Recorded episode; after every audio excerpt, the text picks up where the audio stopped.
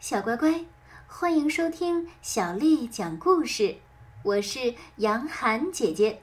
今天杨涵姐姐要为你讲的是儿童财商教育绘本当中的故事。我们来听《纸币的心声》。作者是来自韩国的江秀珍，还有尹静华，翻译叫蒋崇威。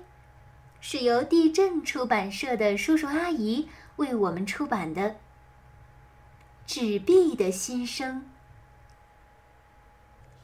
这一天，妈妈对米英说：“米英啊，请帮我买三十元的豆芽回来好吗？”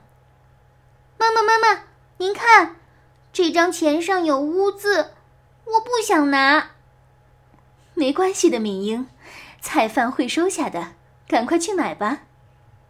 敏英想快去快回，她没有把钱放进口袋，只是抓在手里就走出了家门。拿这么脏的钱，真丢脸！敏英撇着嘴，无奈的抓着脏钞票往市场走去。就在这个时候，吱叽，一辆车突然停到了敏英的面前。开车的叔叔对着敏英高声的喊着，吓了一大跳的敏英涨红了脸。车子消失之后，敏英才回过神儿来。咦，钱到哪儿去了？刚刚还在手里呢。敏英原本抓在手里的钱不见了。敏英在刚刚走过的路上仔细的寻找着。啊，在那里！敏英在井盖上看到了像落叶般飘下的钞票，立刻往那里跑去。但是钞票被风一吹，呼的一下又飞走了。不要！你不要跑！敏英不想让钞票飞走，又跑了过去。但是风老是抢先一步，把钞票吹走。你不要跑啦！米英继续往前跑，脏钞票随风越过街道，穿过行道树，飞过小溪上的桥。米英好像听到有个声音在说：“快点来，米英！”米英跑到了陌生的街道，追着钞票继续往前跑。终于。脏钞票落在发出咻咻嘈杂声的一扇门前。哎呀！敏英的额头砰的一声撞在门上。不要，不要跑！敏英像是说梦话似的自言自语时，突然跌倒了。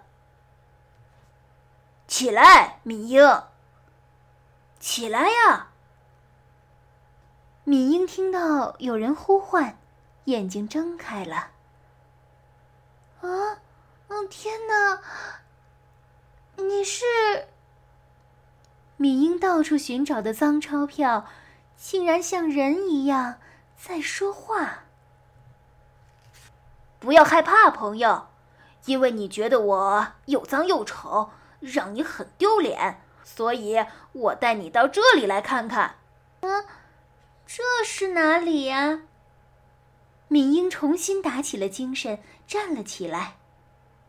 脏钞票说：“这里是把又旧又脏的钞票换成新钞的制钞工厂。”米英惊讶的张大了嘴巴。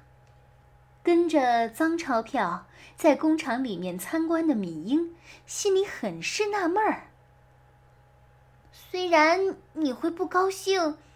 但是我还是想要问你，你为什么变得又脏又旧呢？脏钞票笑嘻嘻的不说话，拉着米英继续往前走。米英跟着脏钞票来到了一个地方，在这里，他看到许多浑身是伤的钞票在排队，并且大声的抱怨着。米英悄悄地偷听着钞票们的对话。哼，我伤成这样，人们也不愿意帮我贴胶带。是啊，人们最讨厌了，不把我们好好的放进钱包里，把我们随便乱折，放在裤子口袋里任意弄皱，所以我们才变得这么旧。我被画的乱七八糟，可是画画应该画在图纸上啊。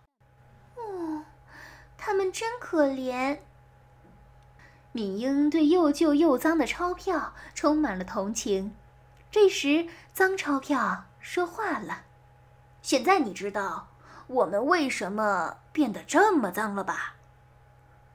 以后我会小心妥善的使用钞票，再也不会嫌弃你们了。但是那些旧钞票实在是太可怜了。哦，这个你不用担心，只要跳进那个巨大的嘴巴里面，我们就可以重生了。”敏英歪着头问：“那是什么？”脏钞票回答说：“哦，是把旧钞票吃掉之后生出新钞票的机器。”脏钞票纷纷的跳进了发出咻咻声的巨大嘴巴里面。敏英，现在我也该进去了，再见吧。脏钞票不给敏英劝阻的机会。就往巨大的嘴巴里跳去，敏英用全身的力气大声的叫起来：“不要啊，不要啊，等一等！”就在这个时候，有人把敏英摇醒了。“哎，小妹妹，小妹妹，你有没有受伤？你好像跌得不轻啊，赶快站起来吧！”敏英吃惊的睁开了眼睛。发现自己歪倒在市场的角落里。此刻，他手里紧紧抓着的，不正是刚才妈妈给的脏钞票吗？敏英站起来，珍惜的把它放进了钱包，往卖豆芽的摊位走去。现在，敏英一点儿也不觉得拿着脏钞票丢脸了，这就是。纸币的新生的故事，小乖乖，听完了这个故事，我要和你一起分享一个有趣的经济常识。你知道为什么钞票大多是蓝色和红色的呢？在这里呀，我要告诉你，首先在成本方面是有利的，蓝色、红色的墨水价钱一般都很低廉。印刷的效果也非常的好，色相可以维持很久，再加上蓝色、红色能给人心理上的安定感觉，可以提升人们对钱的信赖，有一举两得的效果。你知道了吗，小乖乖？今天的故事就为你讲到这儿了。如果你想听到更多的英文或者是中文的原版故事，欢迎添加小丽的微信公众号“爱读童书妈妈小丽”。接下来我要为你读今天的古诗了。今天我们要读的是唐朝诗人宋之问写的《渡汉江》。《渡汉江》，唐·宋之问。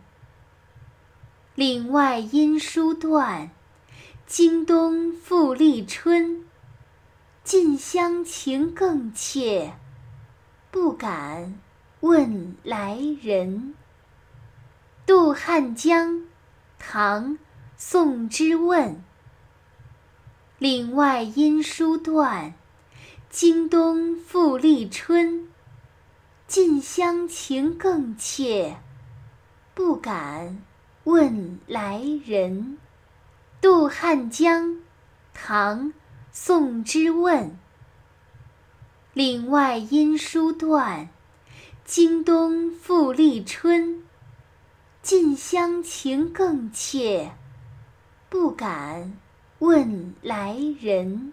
小乖乖，晚安。